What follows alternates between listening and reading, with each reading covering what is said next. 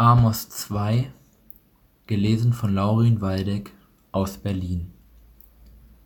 So spricht der Herr, um der drei, ja der vier Frevel willen derer von Moab will ich es nicht zurücknehmen, weil sie die Gebeine des Königs von Edom verbrannt haben zu Kalk, sondern ich will Feuer schicken nach Moab.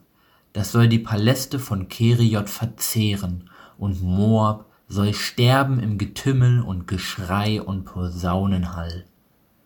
Und ich will den Herrscher aus seiner Mitte ausrotten und alle seine Oberen mit ihm töten, spricht der Herr. So spricht der Herr, um der drei, ja der vier Frevel willen, derer von Juda, will ich es nicht zurücknehmen, weil sie des Herrn Gesetz verachteten und seine Ordnungen nicht hielten und sich von ihren Lügengötzen verführen ließen, denen ihre Väter nachgefolgt sind, sondern ich will Feuer nach Juda schicken, das soll die Paläste von Jerusalem verzehren. So spricht der Herr, um der drei, ja der vier Frevel willen derer von Israel, will ich es nicht zurücknehmen, weil sie die Unschuldigen um Geld und die Armen um ein paar Schuhe verkaufen. Sie treten den Kopf der Armen in den Staub und drängen die Elenden vom Wege. Sohn und Vater gehen zu demselben Mädchen, um meinen heiligen Namen zu entheiligen.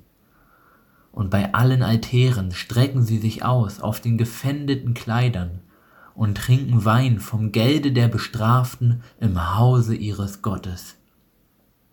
Und dabei habe ich den Amoriter vor ihnen her vertilgt, der so hoch war wie die Zedern und so stark wie die Eichen. Und ich vertilgte oben seine Frucht und unten seine Wurzel.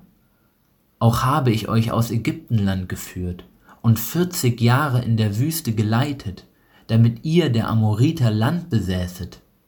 Und ich habe aus euren Söhnen Propheten erweckt und Gottgeweihte aus euren Jünglingen. Ist's nicht so, ihr Israeliten? spricht der Herr. Aber ihr habt den Gottgeweihten Wein zu trinken gegeben und den Propheten geboten, ihr sollt nicht weissagen. Siehe, ich will's unter euch schwanken machen, wie ein Wagen voll Garben schwankt, so dass, wer schnell ist, nicht entfliehen, noch der Starke etwas vermögen soll, und der Mächtige soll nicht sein Leben retten können. Die Bogenschützen sollen nicht standhalten, und wer schnell laufen kann, soll nicht entrinnen, und wer da reitet, soll sein Leben nicht retten. Und wer unter den Starken der Mannhafteste ist, soll nackt entfliehen müssen an jenem Tage, spricht der Herr.